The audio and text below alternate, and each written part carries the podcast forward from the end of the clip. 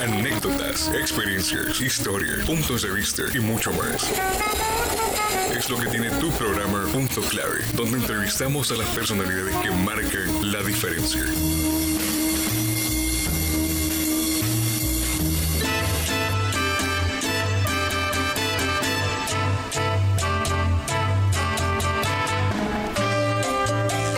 Bienvenidos a su programa Punto Clave. Pues hoy les saluda Carlos Alvarenga. En esta ocasión nos acompaña un invitado muy especial, como todos los programas de Punto Clave.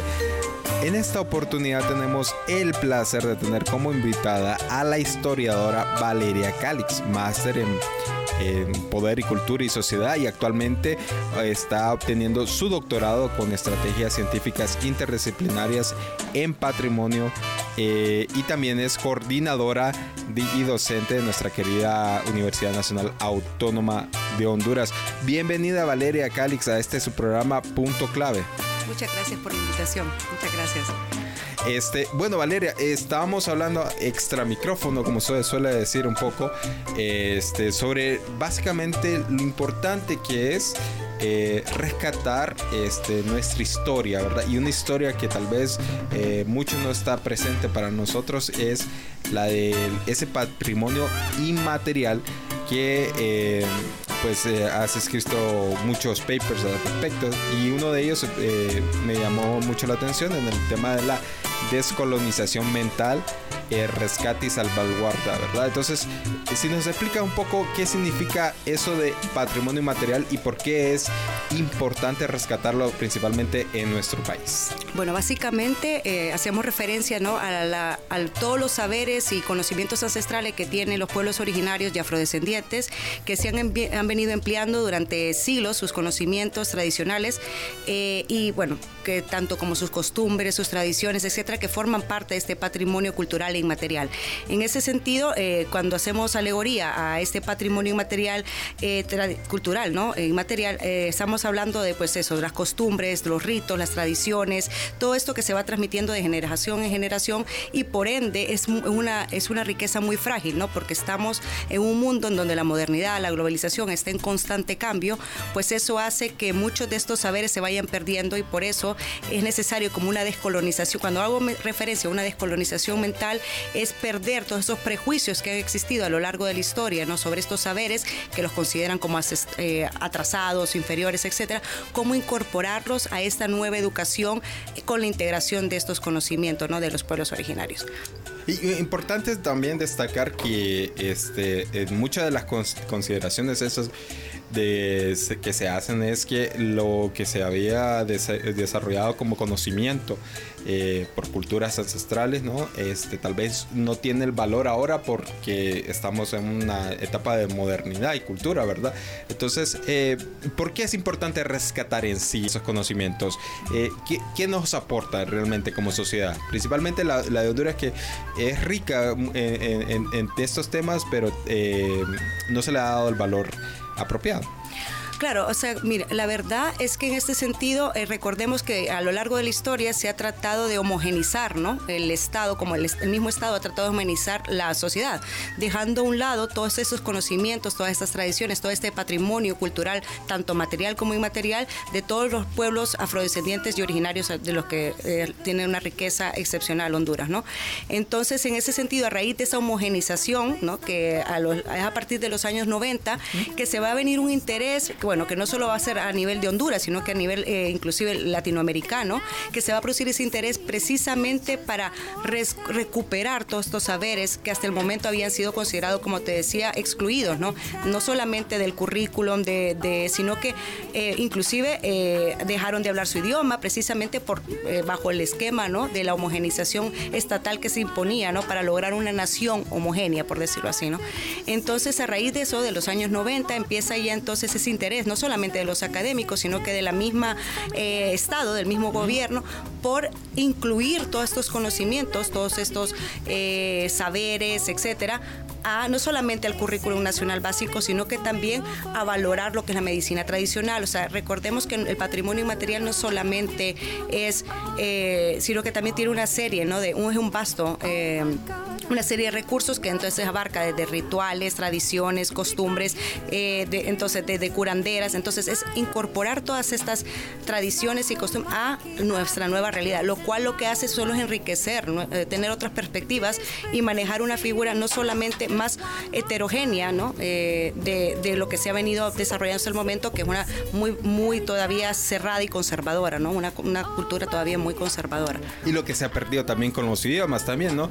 una de las consideraciones que hablaba la UNESCO es que eh, para el año, creo que el 2030 se, se perderán eh, muchos eh, idiomas. En este caso, pues uno de nuestros, dentro de nuestro aspecto, los idiomas de los pueblos ancestrales que en Honduras. Entonces, se, se, ha manejado algo al respecto de que cómo rescatar esas lenguas que en algunos momentos ya pueden ser este, casi que la están hablando centenares de personas, no solamente...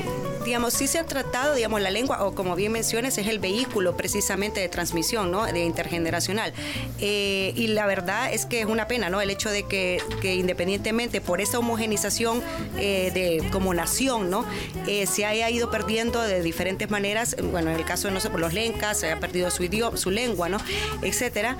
si bien es cierto, se, se está haciendo diferentes mecanismos para la salvaguarda y evitar la pérdida de estos, de, esto, ¿no? Ya sea mediante inventarios, eh, eh, bueno, con una política cultural sería como lo idóneo, ¿no? Ya a nivel estatal, no solamente para garantizar la, sobrevivencia, sino que también para la transmisión eh, de una manera u otra a las futuras generaciones. Entonces, si bien es cierto, yo creo que es fundamental no solamente sentarnos como la parte, sino que también un involucramiento de los actores que directamente de las comunidades que les afecta, ¿no?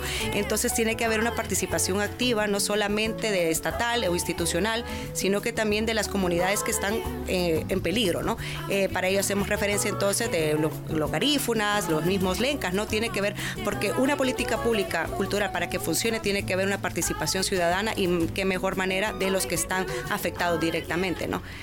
Dentro del mapeo que se ha hecho, digamos, dentro de tus investigaciones, más o menos, eh, ¿qué es lo que debemos comprender como eh, valores ancestrales y esos conocimientos ancestrales que le deberíamos de dar más valor? En este caso, eh, mencionabas mucho lo del tema de los rituales, lo de las curanderas. ¿Qué es lo que deberíamos de considerar nosotros para darle ese valor?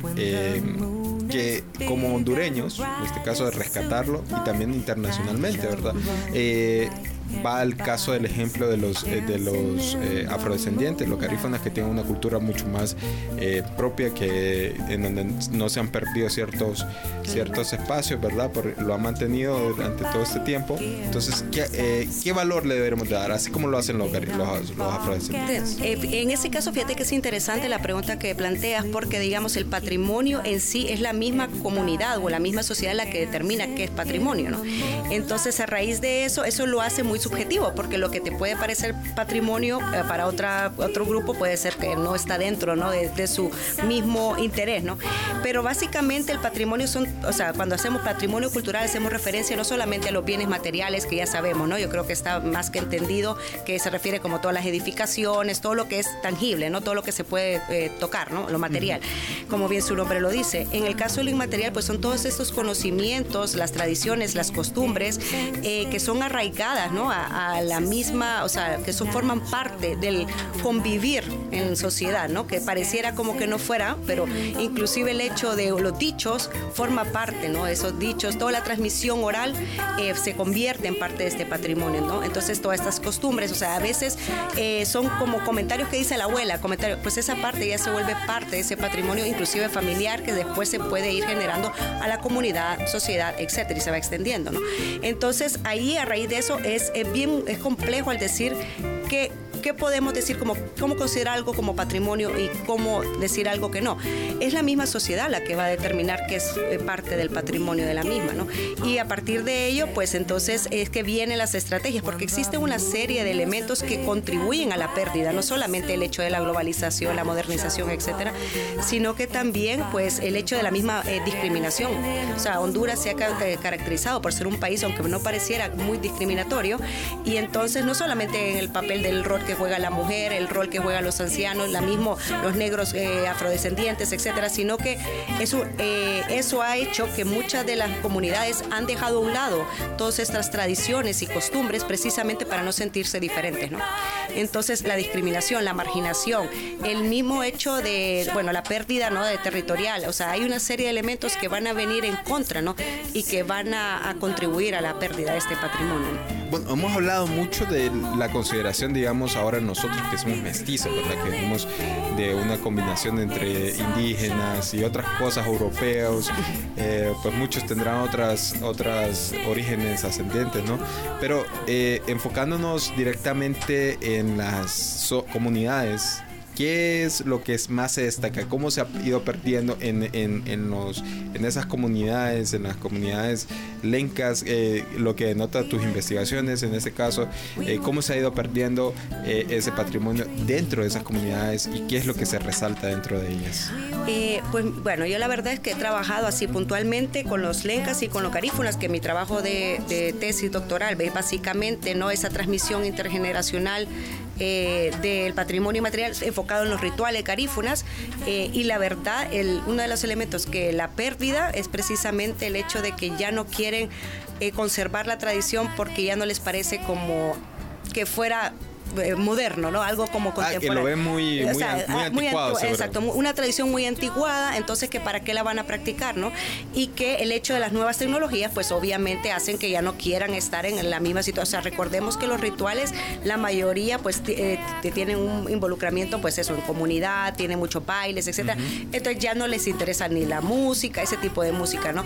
Y otro elemento que te va a parecer así que, bueno, a mí me llama, me llama la atención es el hecho de la religión. La religión también viene a jugar un papel eh, importante para la pérdida de la transmisión de, eh, generacional del patrimonio. En este caso eh, hablamos de la católica evangélica, que ha tenido un impacto más... Exactamente, porque desde el momento en que se establece la religión empieza como a satanizar, vamos a decirlo de una manera eh, o decir, a desmeritar el hecho de, la, de, estos, de estas tradiciones. Empieza a decir, empieza a verlo como algo negativo. Entonces, eso ha sido uno de los elementos que, digamos, a lo largo de las entrevistas que se han realizado, etcétera, es algo que prácticamente es constante de que nos dicen, eh, es porque la religión nos dice que no es algo correcto para hacerlo. Entonces, eh, o sea, yo sé que también puede ser algo que puede tocar algunas fibras sensibles, ¿no? Pero sí es un elemento que hay que tomar en consideración como académicos, que como también eh, estas nuevas, o sea, estos, eh, la introducción de la religión ha cambiado muchísimo, ¿no? Parte de las tradiciones y costumbres y modificándolas. Al final, el, patrimonio es la ventaja. Algo, la adaptación a la supervivencia de la especie, como dicen, pues básicamente, si bien es cierto, pues también se aplica en del patrimonio, ¿no? O sea, no puedes mantener las costumbres exactamente igual que hace 50 años cuando es otra época, otra mentalidad, otro contexto, etcétera. Y esa raíz entonces de, de esa adaptación a esas nuevas realidades que pues hace que se vaya transmitiendo, ¿no? Y miren la importancia de, de la cultura. Mencionaste en un momento de los garífunas, cómo ellos se mantienen todavía al pie, ¿no? O sea, como constantes en la, en la conservación. Claro, esa es una de las consideraciones también, ¿verdad? Que los siempre es como lo que a nivel internacional siempre es lo que se va presentando. Claro, es la imagen como imagen un país, vamos a decir, pero sinceramente recordemos que al final los carífonas eh, tienen una, no tienen una antigüedad tan, tan larga, ¿no? O sea, una periodicidad, o sea, llegaron en 1797, eh, si te pones a pensar históricamente, o sea, si bien es cierto, sí tiene mucho tiempo de, de, convivir, ¿no? En el territorio, pero no estamos haciendo referencia de los pueblos originarios, ¿no? Que, bueno, que han estado desde antes ¿no? de, la llegada de los españoles españoles y que obviamente es normal, ¿no? Que se vayan perdiendo algunas de estas tradiciones con el paso del tiempo. Sin embargo, eh, sí, han, sí han habido muchos eh, mecanismos para la salvaguarda, ¿no? A través de las diferentes instituciones, eh, tanto académicas como estatales, para lograr, ¿no? Que se mantenga este patrimonio. Y dentro de las tradiciones llamativas que, que se han denotado, digamos, a lo largo de las investigaciones que se han realizado, por lo menos, ¿cuáles son las que podrían ser como las curiosas, las peculiares, las que nos podrían como llamar la atención ahora en esta etapa de modernidad que estamos hablando? O que tal vez sean curiosas, que tal vez sean como, tal vez podamos rescatar, tal vez contar un poco este, de qué se tratan. Eh, no sé si tal vez no, contarnos un poco sobre eso. Eh, pues bueno, la verdad es que yo, como te digo, me he enfocado en la medicina tradicional. Eh, bueno, desde la perspectiva ética quería sacar, ¿no? Ver qué tan éticos, ¿no? Al momento de aplicar todos estos conocimientos en la práctica, qué tan sobre los lencas. Y la verdad es que sí es interesante, ¿no? Ver que realmente claro, ellos tienen una serie, o sea, estos conocimientos son, vienen de, años atrás, ¿no?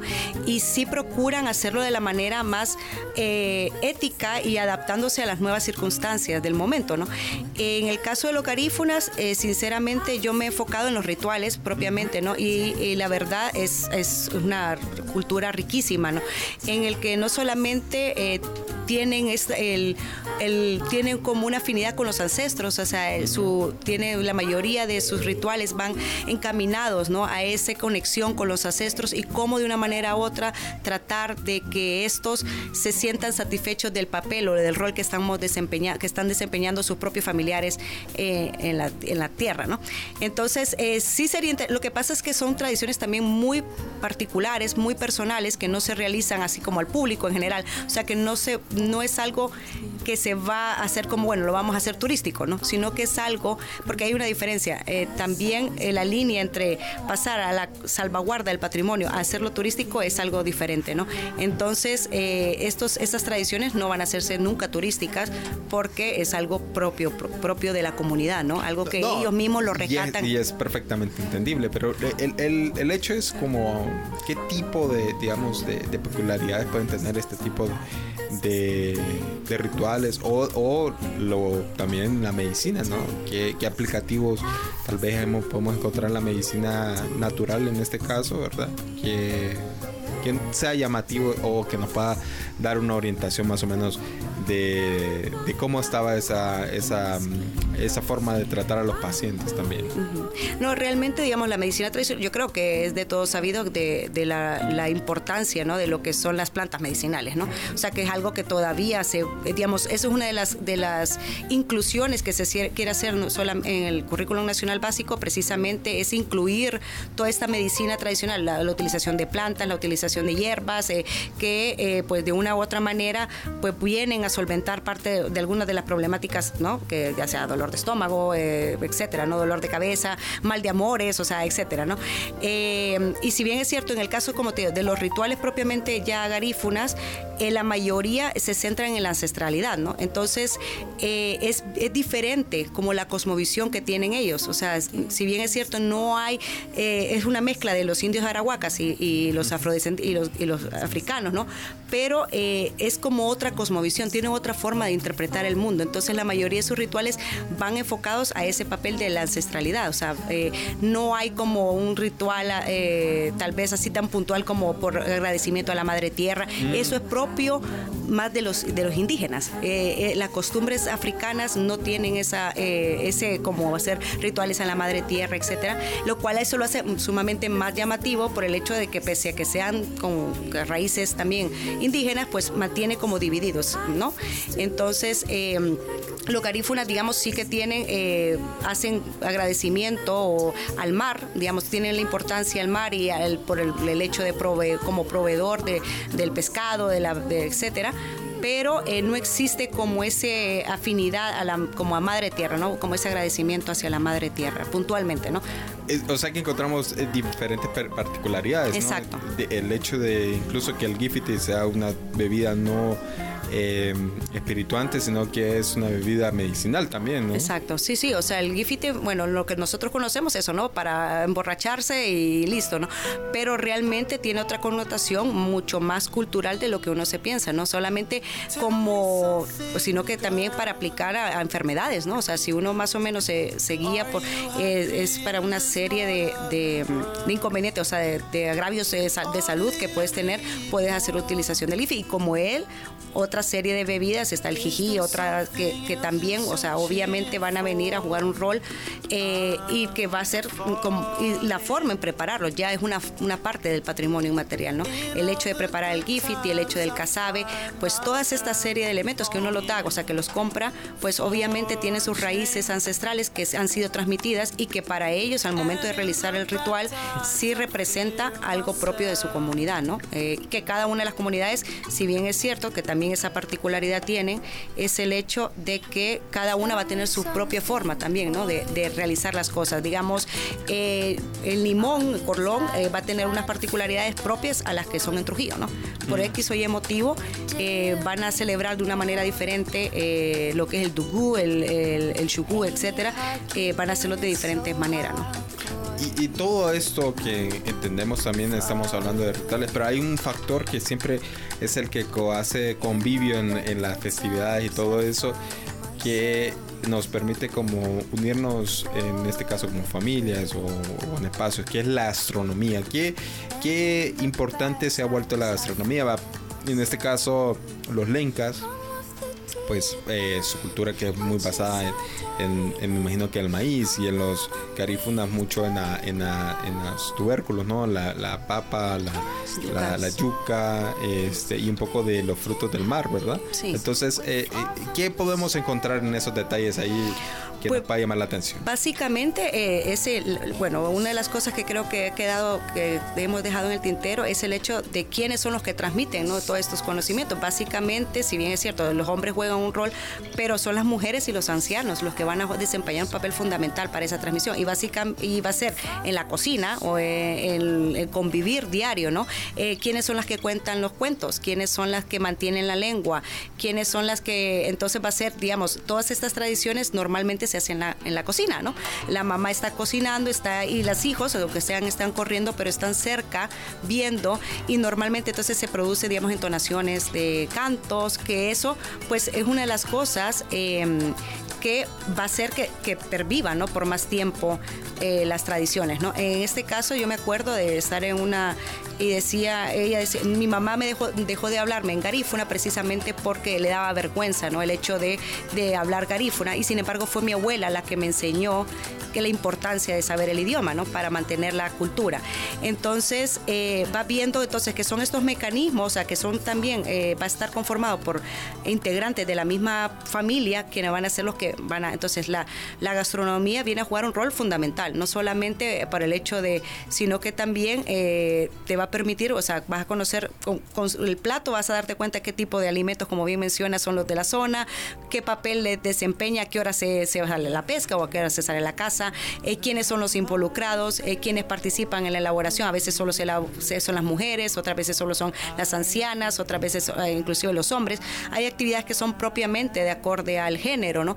Y entonces, pues todos estos elementos van a confluir de una manera u otra a la conservación de esto, ¿no? Al momento de que se empieza a dejar de cocinar la comida tradicional, pues también se pierde, o sea, del momento que decidimos dejar de hacer cucos por hacer, digamos, papas fritas, entonces pues parte a los niños, obviamente les puede gustar más las papas fritas, pero ese tipo de cosas. Papas fritas y la. Y, pollo, y, el pollo, eso ya es típico de todos los niños, eh, pues todo ese tipo va a ir perdiéndose y aparte que es más fácil, ¿no? O sea, eh, eh, la mayoría de estas comidas son muy elaboradas, requieren de una serie de, materiales que, o del tiempo inclusive, están determinados a que haya luna, de algún tipo de luna, que pase algún fenómeno atmosférico, pues o sea, son bastante, en ese caso, pues eso va a determinar de una manera u otra. Que se realice. Entonces es mucho más fácil. Y más práctico ir al supermercado y comprar las cosas que ponerte a hacer el casabe, que conlleva muchísimo trabajo, eh, tiempo, espera, etcétera, que puedes comprarlo, ¿no? Entonces ese tipo de cosas, tal vez la, la modernidad y la, la misma globalización ha contribuido obviamente a, que se vayan perdiendo ¿no? estas, estas costumbres. ¿Y qué se requiere de parte del Estado para que se rescate mm, un poco de estas culturas ancestrales? Eh, lo mencionabas en el paper que una vez que se oficializa el idioma español también es como una manera de, de restarle importancia tal vez a otros idiomas. Eh, bueno, es una situación particular, ¿verdad? Venimos de un, un, país que fue colonizado, entonces como que se ha perdido cierto nivel de cultura. Entonces, ¿pero qué hace falta para que puntualmente pues el Estado de Honduras eh, le dé el valor eh, importante a eso eh, que es nuestra cultura ancestral? La verdad es que, eh, si bien es cierto, se han instaurado diferentes creo que ha ido avanzando, ¿no? O sea, a raíz de el interés de la misma comunidad, de la misma sociedad por estos saberes y conocimientos y el, rescate, ¿no? no solamente de las edificaciones, etcétera, eh, sí ha habido avances, o sea, se han hecho de diferentes instituciones eh, inventarios, o sea, se han, inclusive el CASABE se va a poner, digamos, está ahora concursando para que sea incluido como parte del patrimonio cultural inmaterial a nivel, o sea, con la UNESCO. O sea, sí han habido diferentes iniciativas eh, y se está tratando de promulgar una política cultural, eh, si bien es cierto, de los pueblos originarios y afrodescendientes. Lo que pasa es que, como te mencionaba al comienzo, tiene que haber una participación activa de las, de las comunidades involucradas. ¿no? no puede ser crear una política cultural sin que esté una, la parte ¿no? de los pueblos originarios, o sea, sino, sin que haya ¿no? miembros de los pueblos originarios y afrodescendientes dentro de la misma construcción de la política pública. Entonces, eh, creo que ahí y, el hecho de cómo llegar a, la, a coincidir y, y eh, pensar como de de igual manera, o sea, porque sea como sea, son nueve pueblos que no siempre coinciden, ¿no?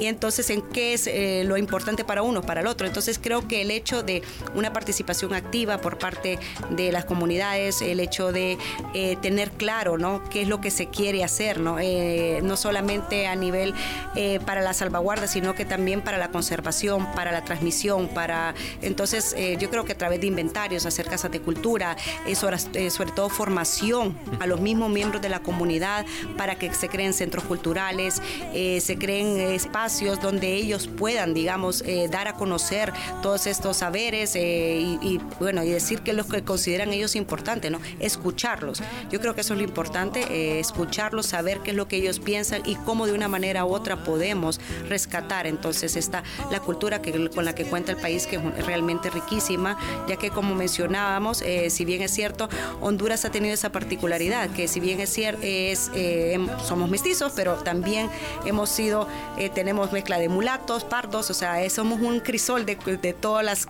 razas, bueno, el término raza está mal empleado, pero de todas las etnias que obviamente se, se puede ver, ¿no? En la población, ¿no? O sea, tenemos de todos los tipos y eso pues es... De ahí la importancia, ¿no? De, de, de rescate, de verdad, porque si bien es cierto, tal vez el ser mestizo, algunos tendrán más este, registros de étnicos de, una zona o una región, como tal vez otros tendrán más europeos, ¿verdad? Por, las mismas características eh, de, que somos un país eh, de colonización, pero eh, dentro de eso va la riqueza, ¿no? La cultural que, que, le damos el valor.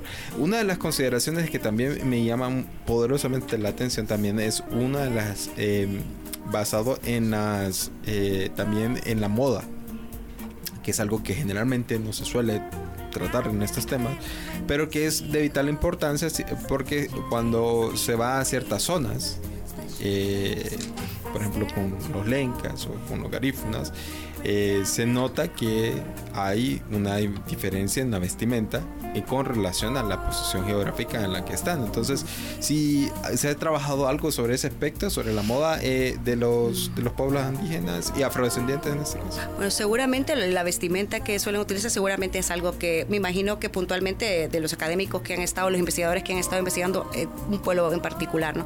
También hay que hablar de la apropiación cultural, ¿no? Que es otro de los elementos que es importante señalar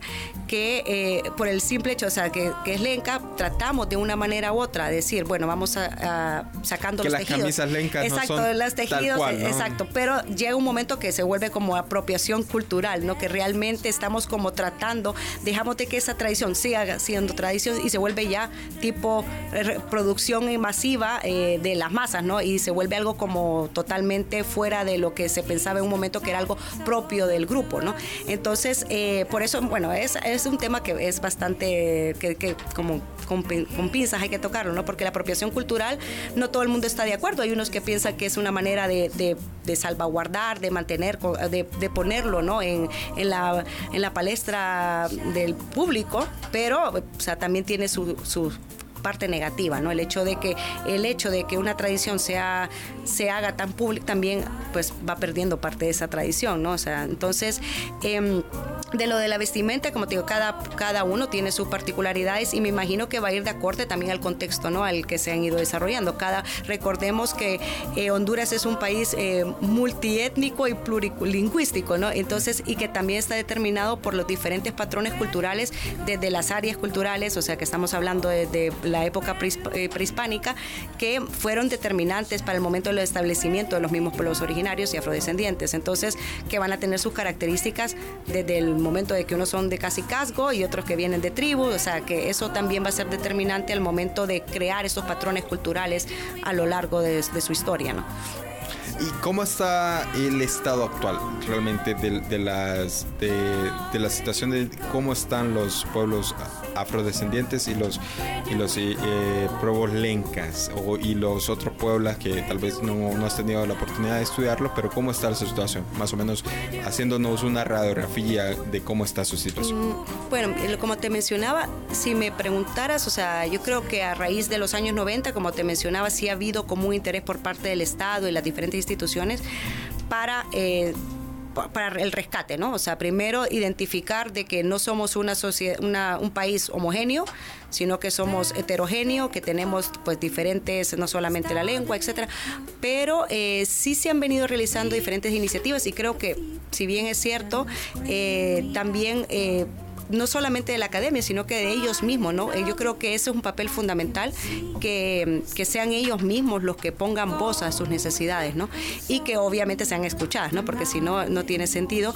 Pero, el, bueno, por lo menos desde la misma universidad se han creado, eh, bueno, está la política cultural de la universidad, que obviamente, si bien es cierto, tiene...